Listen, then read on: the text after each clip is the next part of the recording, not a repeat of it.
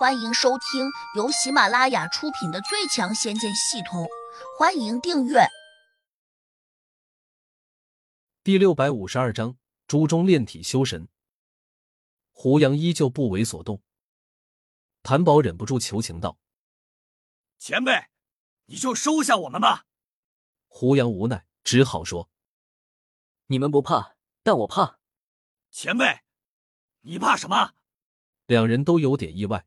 心说胡杨应该不是那种胆小怕事的人才对呀，哪知胡杨回了一句：“我怕你们被洛不凡抓去了，我还得费尽心思来救你们。”这两人一听，顿时无语。仔细一想，别人有什么理由收自己二人为徒？没有。有好处吗？没有。自己二人能给他带来荣誉？好像也不能。既然如此，别人凭什么收自己二人为徒？两人泄气，胡杨忽然又说：“谭宝，你给江阁发个消息，问问他在哪里。”谭宝连忙答应下来。很快，江阁回消息了，说他被洛不凡关押在大马鲁山，那是洛不凡的驻地。大马鲁山在华夏国西北边陲，是一个海拔很高的山峰，修炼中人大抵都知道。但地图上却完全没有显示，所以胡杨没有听说过。你们能不能带我过去？当然没问题。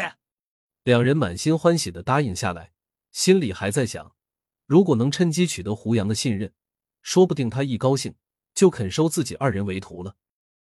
两人又从心底佩服胡杨。洛不凡满世界找他，没想到他却为了一个挂名弟子，竟愿意冒生命危险去救人。这是个重情重义的人，两人都暗暗竖起了大拇指。如果我跟着你们过去，难免会被发现。胡杨伸手取出一个小猪，我暂时住到里面去，你把它挂在胸前，那样我就可以看到外面的情况了。这个小猪是从南岭兽翁那里得来的，最大的好处就是拿来装活人。谭宝二话不说，马上答应下来，一边认真的接过小珠。就在这一刻，胡杨身形一晃，仿佛突然化作了一缕白光，钻进了小竹中。谭宝和沈用不禁都愣了一下，前者没有迟疑，一边谨慎的拿出一根黄金珠链，用法力把小珠粘在上面，再恭敬的挂在了脖子上。他挂上之后，又愣了下，似乎想到了一个问题，把装在胡杨的小珠挂在胸前，无异于挂了一个炸弹，胡杨可以更加轻松的取了他的小命。不过，他觉得自己应该这样做，那样可以取得胡杨的深度信任，说不定他一高兴，以后就真的收自己为徒了。谭宝转头谨慎的问沈用：“你要跟我去大马鲁山吗？”沈用迟疑了下：“当然要去，我和江哥的关系比你和他更好，我怎么能不去救他？”他把话说的这样冠冕堂皇。实际上根本就不是为了去救江阁。换言之，凭他这种三级地灵，要想闯进洛不凡的驻地，几乎可以说比登天还难。之所以这样表明态度，是因为胡杨在小猪里面看着的，所以这样的好事哪能不主动？谭宝心里其实是不乐意他跟着去的，但又不好拒绝，只得无奈的答应下来。这时。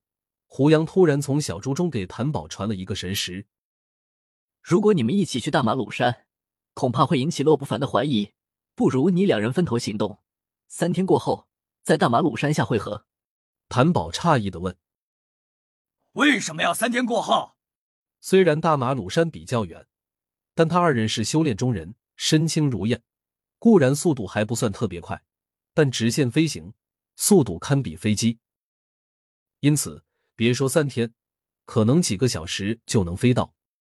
胡杨分析道：“如果直接赶往大马鲁山，可能目的就显得太明显了。所以你们得假装游山玩水，一路假意走亲访友，这样才可避开洛不凡的耳目。”谭宝点了点头，竖起了大拇指，暗自赞叹：“胡杨心思细密，难怪敢和洛不凡斗。而且洛不凡拿他没有办法。”告别了沈用，谭宝小声问胡杨：“我们到大马鲁山去，这路线由你来规划，还是由我来决定？从现在开始，你都不用再问我了。我准备修炼一下，从这里去大马鲁山，不管遇到什么事情，都由你自己决定。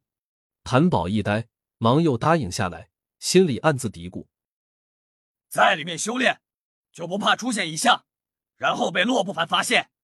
但是他又不好多问，只得想：三天时间足够长了，我可以雇一辆车去。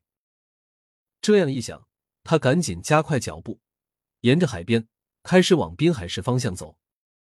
胡杨想着，三天时间有点漫长，如果不找点事做，岂不是闷得要死？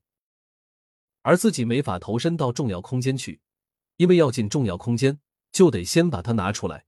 但身处的这个小猪，却完全承受不住重要空间的重量。如果不是胡杨脑中有那么一个神奇的系统，他根本没办法把重要空间带在身上。